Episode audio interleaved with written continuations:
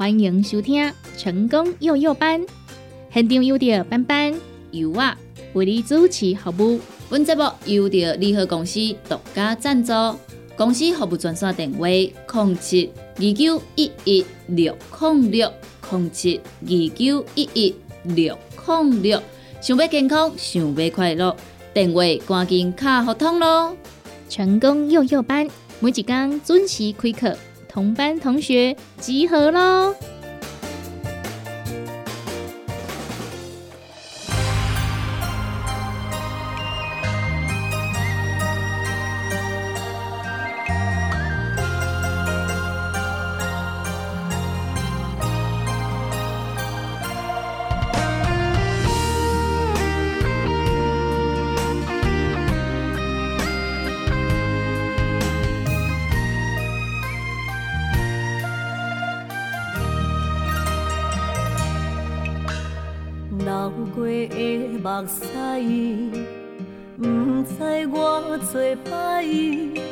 青春的岁月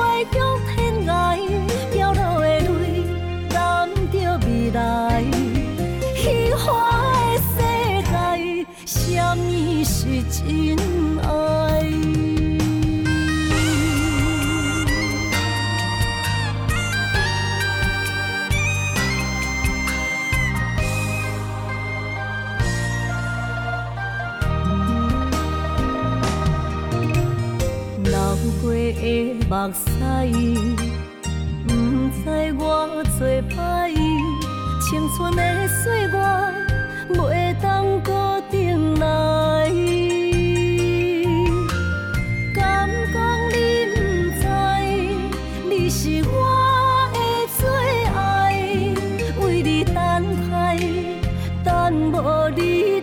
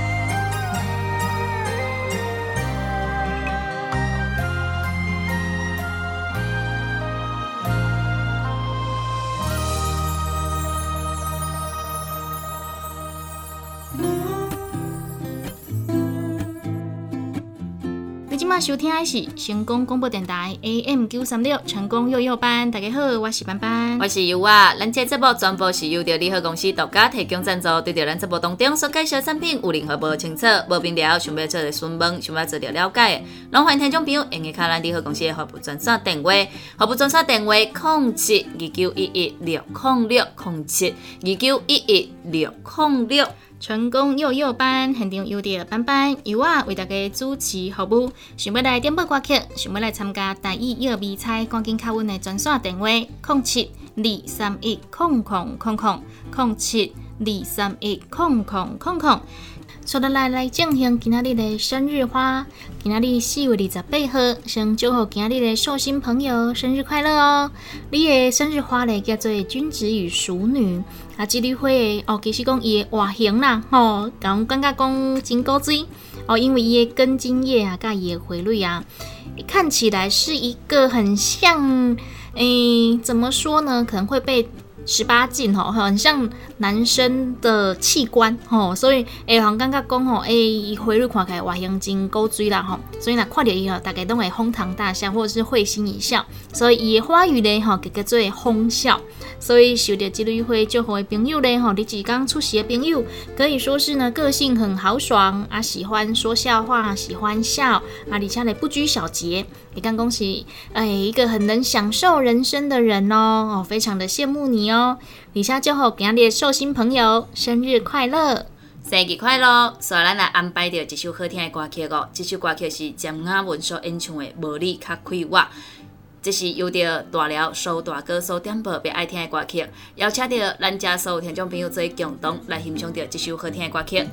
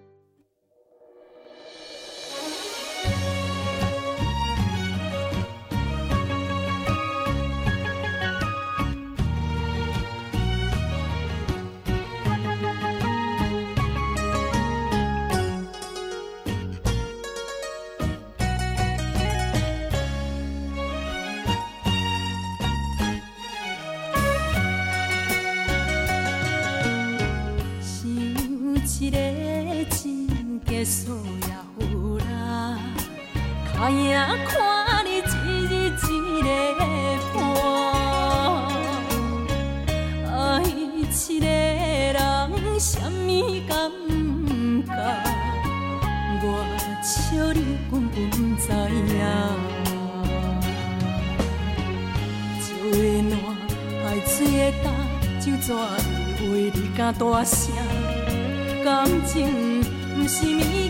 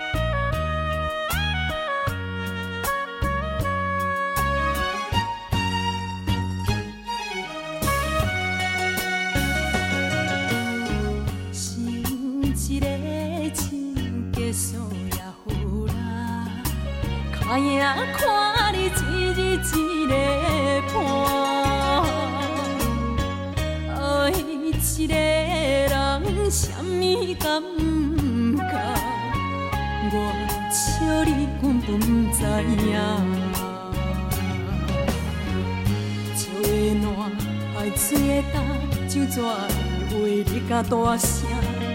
感情不是物件，随时会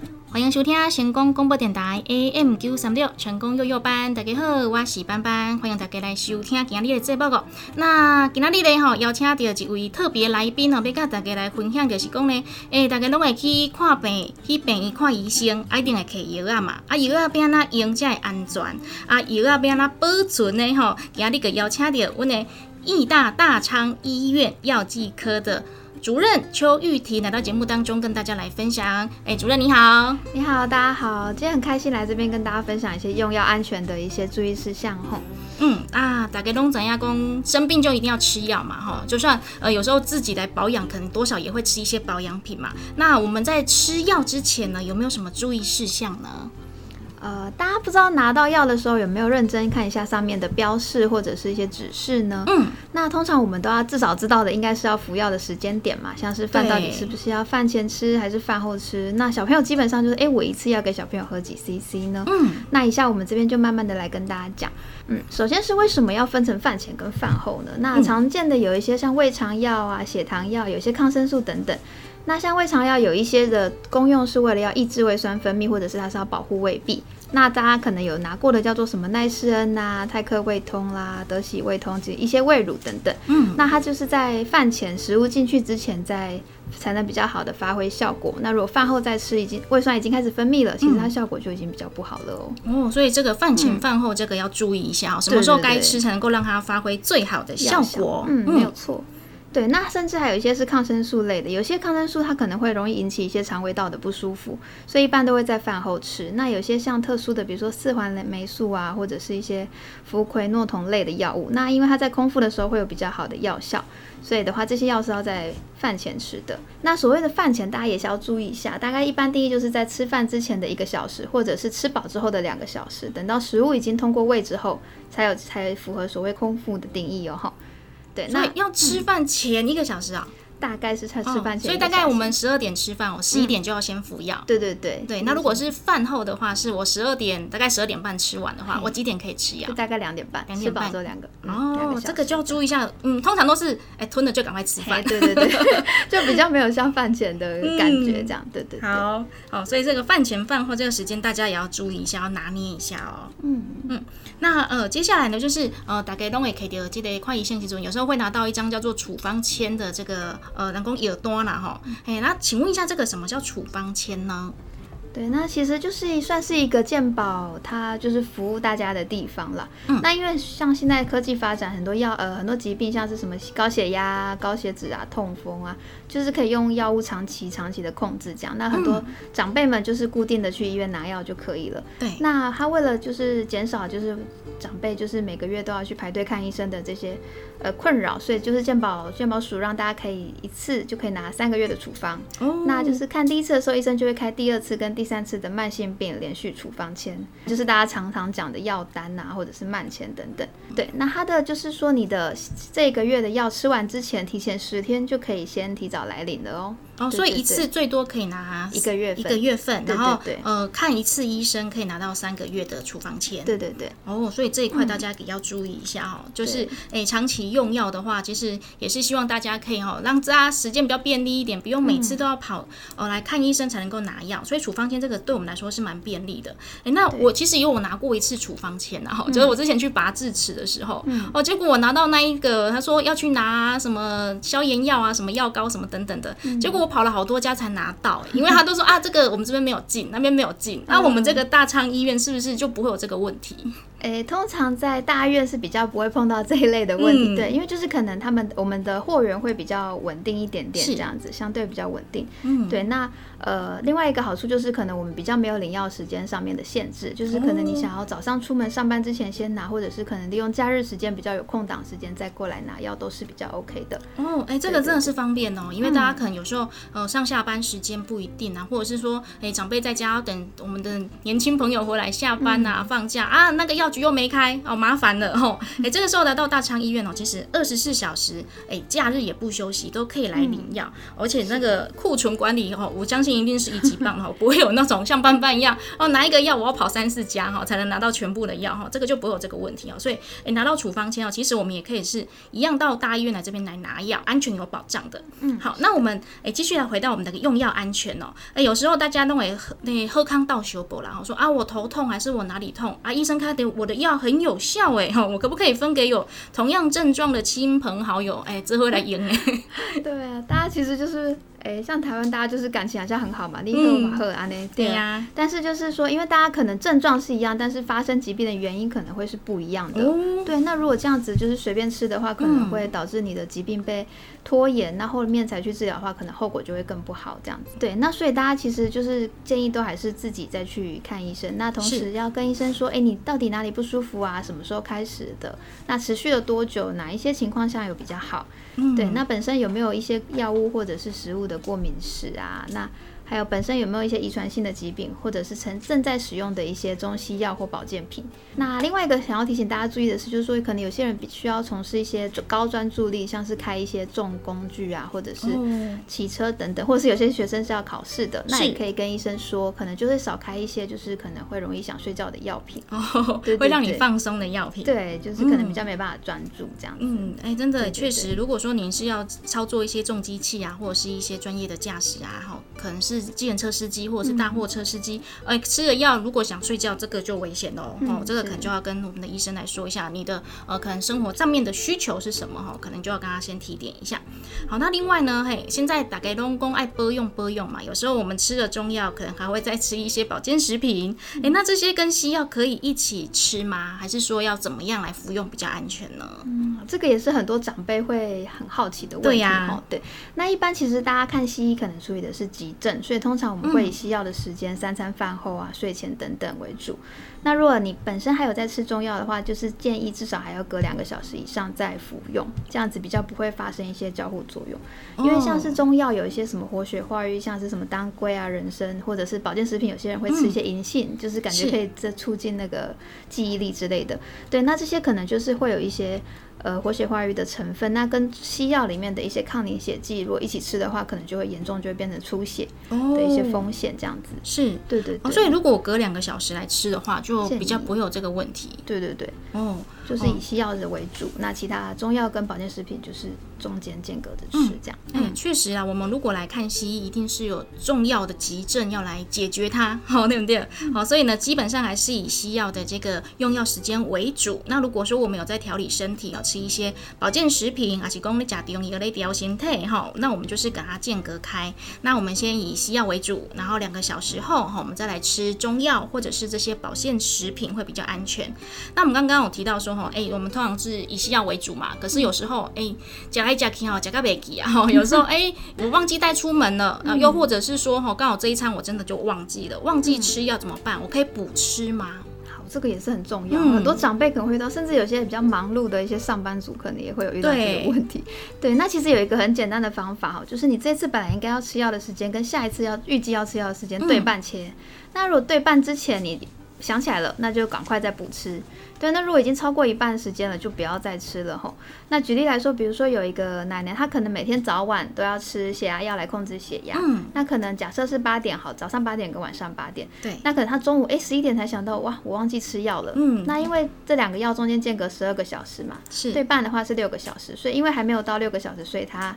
从中午十一点想起来的时候是还可以吃的。哦，对，那如果下午超过就是十一加，哎不对，八加六的话是下午两点，那过下午两点之后就不能，就是不要再嗯哦，就吃。超过了，对，那也要记得晚上不要再吃两倍的药量，就是吃它原本的药量就可以了。对对对，哎，有有想说，哎，很可爱我的总量一样就好了。对对，有些就是长辈很可爱，会这样子想。对对对，所以要提醒一下大家这样。嗯，所以所以大家可能先从我们的用药时间先去算一下哈。对如果像刚刚我们的主任说的哈，早上八点跟晚上八点要吃的话，就是代表是十二个小时嘛。啊，如果你要吃药的时间呢没有超过十二除以二，刚好六小时的话，还可以吃。啊，如果你超过六小时，你给我们谈个价哈，要不然的话你八点再吃的话，可能那个药量就会太多了。是哦，就会过量了哦，哦，这个就要注意一下哦。啊，也不要想说啊，反正一天就是要吃几颗，我就最后睡前给它补满，这个也是不可以弄哦，哈。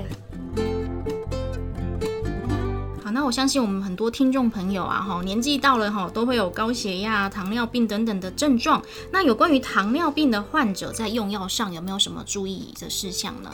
好，那首先还是要呼吁，就是这些糖尿病的患者，我们就是还是要养成良好的运动习惯。那饮食的部分也是要注意。那至于在使用药品的部分呢，像有一些血糖药，像是呃 s a f o n i a Urea 类，或者是有一类叫做 glina 类，那这两类的药品。建议是要都要在饭前大概二十分钟左右的时候吃，因为它的作用的效果是要刺激我们自己身体体内有一个叫胰岛素的激素，它是可以降血糖的。对，那它提前提前吃的话，就可以刺激我们这个胰岛素的分泌，那降低我们饭后血糖快速上升的这个状态，这样子。但是它有一个要小心的地方，就是。呃，吃完这类的药一定要记得用餐，不然的话，你血糖开始降低之后，就可能会发生比较严重的低血糖的症状。那所谓低血糖，就是可能有些人会感觉到会去尾搓啊，还是欠瓜呢、心悸等等的一些症状。对，那比较严重的话，甚至可能会晕倒或休克这样。对，就是大家就是确定说，诶要来吃饭了之前再来吃这一类的药品，这样。那另外有一个药叫做 Acarbose，它的中文名叫做糖露定。那它的效果是要让吃下去的药，呃，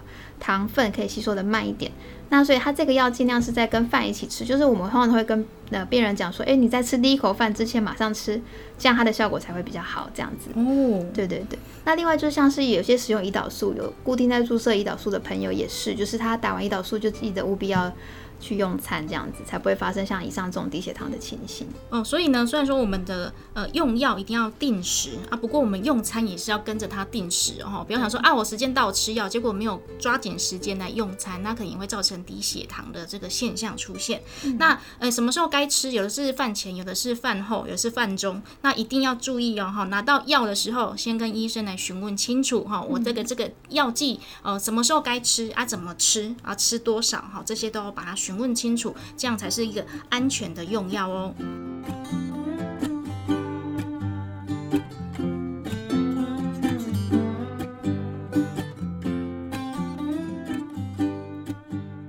好，那我们请教一下我们的邱主任哈，因为我们有些小朋友他们可能去看病的时候，诶，对于那个药丸啊，要吞药丸，对他们说可能有点困难呐、我们可不可以自己把它磨成药粉，让他们自来服用呢？好，那其实一般的小朋友最推荐的一些药物的话，其实是使用糖浆型的药水，嗯或者是一些特别设计给小朋友的颗粒剂啊，或者是咀嚼定等等的。对，那如果真的不行，万一没有呃相同这种剂型的药的话，就会采采用磨粉的方式。但就是一般不建议先磨药品磨粉的，有一些缺点是说，第一个是药品可能容易受到污染，就是互相磨的话，或者是前一个小朋友跟后一个小朋友可能就是容易受到污染的情形。是，对，那第二个就是它本身药其实外面会有一层膜衣，是为了保护那个里面药的成分的。那尤其像台湾是一个比较潮湿闷热的环境，对，那药一磨开，它外面保护层被破坏之后，它其实里面的药的保存就会变得比较不容易，容易潮解这样子。嗯，对，那第三个就是它的剂量可能没有办法像药水，就是 CC 数，就是可能半颗，就是大家也是就是可能看一下凭感觉这样。对对对对，那这是第三个比较不好的地方。那，第四个就是可能你也是前一个跟药一个混在一起，可能前后两个混合一起磨的话，可能会容易导致药物变质。那最后一个就是可能它呃白色的全部磨完就变白色的粉之后，其实你不能知道说你刚刚磨的那一颗药到底是什么这样子。哦，对耶，对，这是另外一个、对要注意的地方。这样是，对啊，所以大人其实大人的药。因此，这样大人的药也不能随便的给小朋友服用，因为其实小朋友的代谢可能还没有发展的那么好，啊，肠胃蠕动也比较慢。那像一些药膏，小朋友其实皮肤比较薄，吸收会比较快。所以就是一不注意的话，可能就是药物就会累积，就会可能比较过量这样子。嗯，呃，对尤其小朋友他们可能你也不知道他几岁，那个有些药啊，它是有要看公斤哦，他身体的体重啊去做一些调整的。如果我们不是那么呃了解哦，不是这么的专业的话，就尽量不要让小朋友我们自己当药师母汤哦，还是让医生来处理这一块。那如果说就是刚刚说的哈，基本上会希望是小朋友来喝药水啊，或者是一些咀嚼定啊、药剂等等的哈。那如果说真的没有办法拿到的话，要来磨药也是要吃的当下哦，我们再来磨，不要先磨起来放，磨起来放有可能就是会让这个药剂变质了，又或者是说呢有其他的一些危险哦，所以这个也要注意一下哦。那这边想要再提醒大家，有一些呃有一个用药的五步的原则。是那第一个就是说不要过量，就是不要自己觉得很痛或者是胃不舒服就自己哦多吞一增加颗对，那第二个就是不要并用，就是可能也是头痛或什么，就是一直。呃，止痛药一直加，一直加，一直这样子，嗯那可能后续会导致一些伤胃啊、胃肠或肝脏的伤伤害。是对，那不要长期使用，就其实说长有没有需不需要长期使用这个部分，还是要回归给医师在做专业的评估这样子了。嗯，那另外一个就是不刺激，就是不要使用一些刺激性物质，像是咖啡啦、烟酒、槟榔等等的。对，那也不要跟那个不要跟药物一起使用。那第五个就是不要乱买，对于来路不明的药品啊，大家就是不要就是诶那个报哦好像很好，就赶快去买这样子，还是有药物还是最好还是询问医师或药师会比较有保障。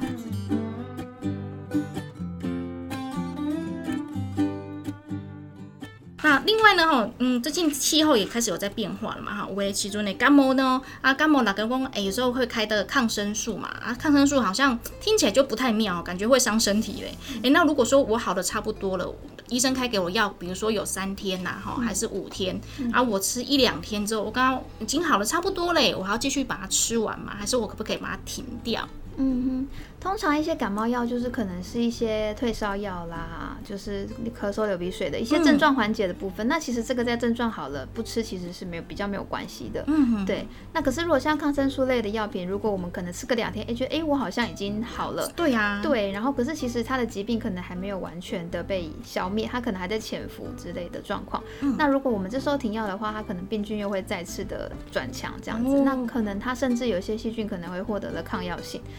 变成说本来可以用比较前面的抗生素消灭的疾病，又变成比较后线比较强的抗生素去处理。嗯那之后可能您就是能使用的抗生素就只能越来越强，到最后可能会没有抗生素可以用这样子。嗯，对，所以像是所以就是结论就是说，如果是一些症状治疗的药品的话，就是可以，呃，症状好了可以不吃没有关系。但是如果知道哪一个是抗生素的话，就是还是要把它吃完这样子。哦，所以我们基基本上拿到药的时候，可以先问医生，这我这次吃的药里面有没有含抗生素？如可以如。果有的话，就是按照那个剂量，该吃几天就把它吃完对，好，就是不要中途停药。嗯，是的。嗯，对，难怪有人说开刀，然后要住院住很久，原因是因为他们要打抗生素，然后怕他们回家可能会忘记或什么，所以就只能强制一定要在医院把它完成一整个疗程哦。所以回去我们自己用药也是一样，好，不要自己欧北甜哦，要不然的话以后那个剂量只能越来越高，那或者呢有可能就是找不到可以适合你的抗生素来使用哈，所以这个也要注意一下。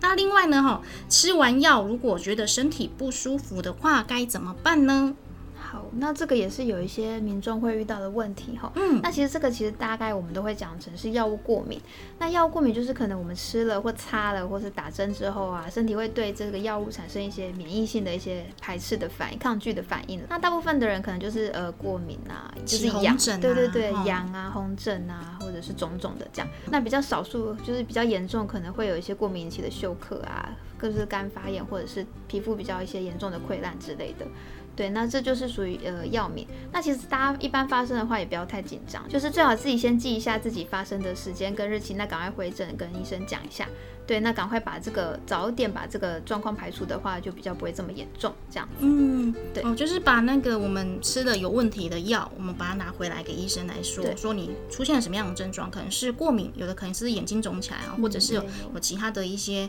呃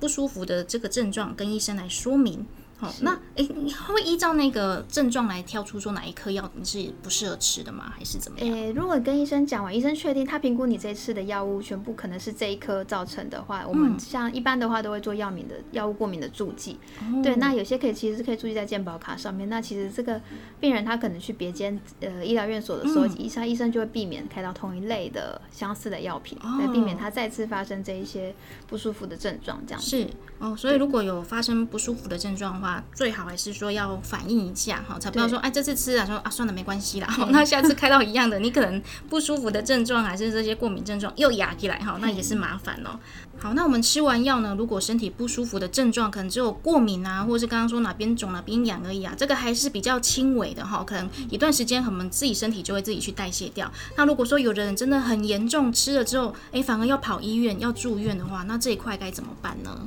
那如果是像这一类的，就其实已经是属于要害的一种了。那其实卫生署在推动要害救济的立法已经施行超过了二十年了。那其实这是我们台湾少数有建立这个制度的呃国家之一，这样子。那当初就是说让民众能够正确使合法的使用药物之后产生的任何的伤害，它其实就可以呃用药害救济这一个来做处理。那其实就是呃。如果大家民众啊，在正当而且使用合法，就是医生开出来的药物，不是自己去买的，或者就是什么样的特殊状况的话，使用之后发生的不良反反应，包括了严重疾病啊，或者产生一些身体障碍，或者甚至是死亡等等的情形，可以由本人或者是法定代理人在三年内向减负一些资料，向台湾的有一个要害救济基金会提出他的申请，那通过之后，其实就是可以获得救济金的给付这样子。另外一个有一个就是健保目前有一个好的服务叫做云端的一个服务，那就是如果呃大家就是跟医生讲说他本身呃你们本身可能有一些药物过敏的一些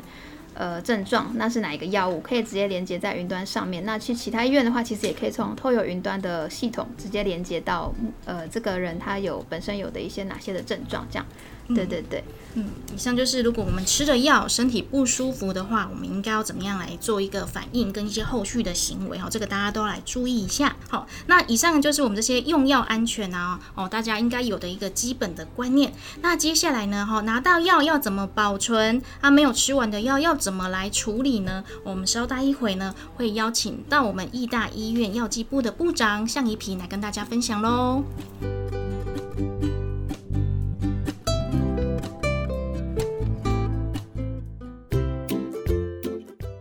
台湾历史四百年，传统传统难做起，宝岛文化上趣味，吹讲台语当着时，欢迎收听台湾俗语，汉字岛台湾书。本节目得到文化部经费补助，欢迎收听。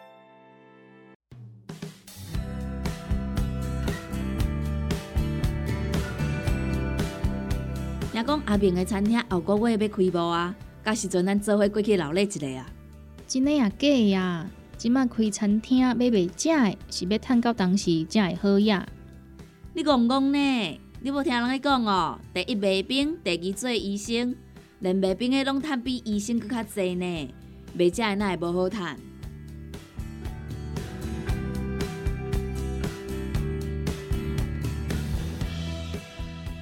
成功广播电台 AM 九三六，欢迎收听《韩之岛台湾书》。这一期要来讲的俗语是：第一卖冰，第二医生。第一卖冰，第二医生。早期科技无发达，冰箱、洗衫机还未进口的时代，厝内环境若较好的，有插刀箱仔做的冰橱，每工透早为冰箱送来一大袋冰格，放伫顶悬，下骹就放一寡买冰的物件。离热天时啊，鸡仔冰、串冰拢是大人囡仔上喜意的物件。因为卖冰的成本真少，只要有一个简单的冰橱，也搁有一台串冰机仔，就会讲来做生意。而且卖冰收的拢是现金，生意若好，一工赚的嘛袂少哦。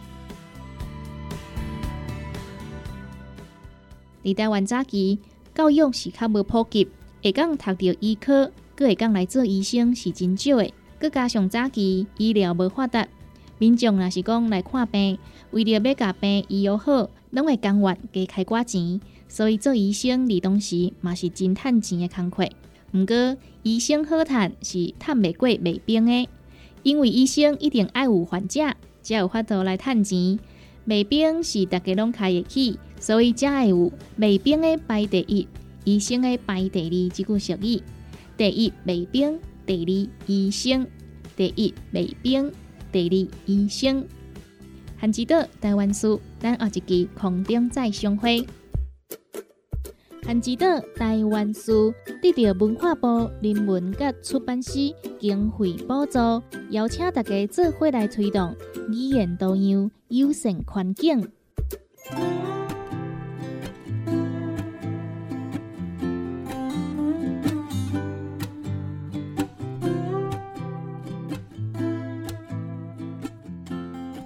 迎登来成功广播电台 AM 九三六成功幼幼班，大家好，我是班班，我是尤啊。好，今日听到的俗语叫做“第一卖兵，第二医生”。哦，伫咧早期啊，大家拢感觉讲，诶、当然做医生会讲趁较侪钱嘛，吼、因为算是较专业的一个工课。嗯，啊，所来第一名呢是卖兵，呃，因为买卖兵其实讲。成本可能有较低啦，门槛比较低，吼、所以迄个时阵讲要趁钱吼，第一个卖冰，啊若无咧吼，你过去学一个专业来做医生。嗯，因为我感觉伫即摆的社会吼，即摆要卖冰卖凉水啊，诶、那个成本已经很高很高了呢。你听像讲，若是讲要去加盟一间较有品牌的啊，哦，也是讲即摆大家拢流行讲都要弄一些文青啊、噱头的饮料啊，即摆真正单纯要来卖一个凉水吼，嗯，已经没有以前那么简单了。嗯，有很多的学问在里面哦。毋过呢，对我来讲，我是感觉讲吼，你即马讲吼，诶、像咱较早即句话，也是还是蛮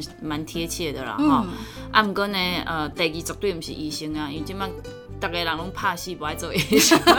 哎会用个哎，啊用。克数啊，哎呀，哦，即马医生足可怜的啊，吼，我要甲你告，吼，对无？嘿啊，医生嘛足惊呀，吼，所以呢，呃，伫咧讲吼，啊，医生你甲我开开倒来，咱先签。签签约，嘿，咱先签的。哦，我我确定讲吼，诶、你袂甲我呃火啊，袂甲我撸啊，吼、咱要开咱才来开对无？是你要求我开，毋是我要求你开的嘛，对无？所以你爱先甲我写好清楚嘛，对无？吼、嘿啊，因为呢，即满呢。真济啦吼，可能就会感觉讲啊，你一定就是医疗医疗疏失啦吼，还是还是安怎之之类的代志吼，诶，其实是还蛮多的啊。当然你说不良的医生有没有，也是有，嘛是有啦嘿吼不是完全没有。啊，你讲呃很有良心的医师有没有，也是有，一定有啊嘿，所以呢，咱讲拢有啦啊嗯，到底是讲诶，咱讲的就是讲。诶，先生眼主人好啦吼，嗯啊，所以呢，就讲你会碰到倒一款的医生，咱嘛毋知影嘛，对对无？只不过是讲吼，即马讲实在，真正有足济吼，诶，即个医生啦，因拢较无想要，呃，应该是讲有较济人拢会希望家己囡仔莫做医生。卖做医生哦，那因较早拢会想讲吼，啊，你就是呢做医生啊，就有出脱的啊，吼，地位也很高啊，哎，吼大家都对医生的那个呃尊敬啊对对对对嗯哈，他们的地位是非常的崇高的。啊，不过伫即马现代人来看的话吼，诶，这医生啦医生咧吼，咧 哎嘛是会红，哎呢，诶画来画去啊，哎呀是讲话客诉啊、编的啊，是啊是啊是啊，嘿啊，拢嘛足济，吼啊，所以尤其吼，你若是讲吼要动刀还是什么的这种的。呃医生呢，其实也不太愿意的哈，嗯。尤其哈，你讲咱讲迄个诶妇妇产科嘛，嘿。啊，这个医生嘛，无无人要无人要去嘛，因为生生小孩是有风险的嘛，哈风险哦啊，还有咱这个开刀的这个呃外科医师哦，伊嘛无无啥愿意要去呀，因为呢，你开个刀不小心哦，那个然后又医疗疏失啊，嘿，人就家跟你讲是医疗疏失，啊，不过明明有的时阵他就是刚好你是一个特殊案例，引发了一个其他的一个呃不良反应。哎、其实咧开刀进前，他一定会告诉你那个成功的百分比有多少，一定不会有百分之百啦。嘿，嘿，那你要知道说那个竟然会有一个风险，虽然那风险可能只有十趴，可是很难说，你可能身体就是刚好你跟人家构造不一样，还是说你的身体机能刚好哪里比较不好，嘿，那十趴是有可能。哎、不过人今妈妈讲吼，那是要做医生，爱做迄个整形外科诶，嘿，较好谈，我们整形外科嘛是有迄个也是要动刀啦。你吼你讲做了不好，人嘛是去告你啊。哎呀，啊，毋过你会讲做一寡迄种哈哈小针美容啊、啊微整形的啊啊微整形啊嘿，迄种诶，现在也比较少人会去动大刀，也是会啦。嗯可是大家想讲哦，哎、简单点好，也是讲一点点小手术就可以变漂亮，大概拢算诶想要选微整形。啊，嗯。微整形个就谈的呀。啊，微整形较趁钱问题，嗯。啊，毋过讲实在吼，有真济啦吼，呃，去咱讲去整形的这些，嗯。呃，不管是帅哥美女们呐吼，嗯，呃，有一部分呢真正是呃整形之后都后悔了，诶，那诶。因为呢，呃，你要长时间去保养，啊，你没有长时间去保养，你那个还是会松松垮垮的，你会更丑。然后完工就是整形是不归路，你一做落去，你个爱一世人拢爱做，对哎，进厂要维修嘛，嘿嘿嘿，而且你进厂维修时间是比别人还要就是频繁的，因为呃，像我们一般的人啊，其实也没有什么，啊，都已经习惯了嘛，看就我你是。会有高高压个是安对，你就是已经松松垮垮的，看得很习惯了嘛，对不？啊，不过有些人就是他觉得不行，他要就是追求完美嘛，嗯爱得去做几挂微整形嘛。那这几挂微整形，你要熬夜的话，很功吼，他就是保持着那种光鲜亮丽的那种，就是啊很漂亮呃非常好的那种体态啊，非常完美的体态啊。嗯结果他只要有一点点啊，好像哪里不对了，可是外人看不出来哦。哎，自己对自己最严格，对，吼然后外人看不出来的情况之下，他就会觉得说啊，不行，我还要再去做，啊，不行，我还要去再做，然后一直做做做做做做到长期下来，你因为有些东西你一直加一一直做一直做，其实对你来讲是一个很损呃很损损伤的一件事情嘛，对吧？虽然讲吼这会当互你水，啊，不过不不保证它没有副作用嘛。嗯，好，对吧？就讲吼为呃，譬如讲咱讲这个几率比例来讲好了啦，哈、嗯像讲。咱若是讲哦，这个手术呢百分之九十会成功，吼，然后想讲啊，这叫你管点哈，哎、一定不会有事情嘛，嗯。好死不死你就是那百分之十嘛，对吧？嗯。个五呢，哈，人讲哈，你你你你百分之十至少就是一层嘛，对不对？好，你说我是那一层的就没话讲。哎、你跟我讲这百分之九十九点九呢？是安怎？我是迄个零点一啊，啊，你就是迄零点一啊，别怪想。这是命啊，真的、啊，因为有些人他就真的就是非常的罕见疾病，卖公杀回来，呃，前几刚刚就看到一个爸爸哈，啊，我我就看人家去专访他了哈，啊，他是怎么样呢？他也是一个。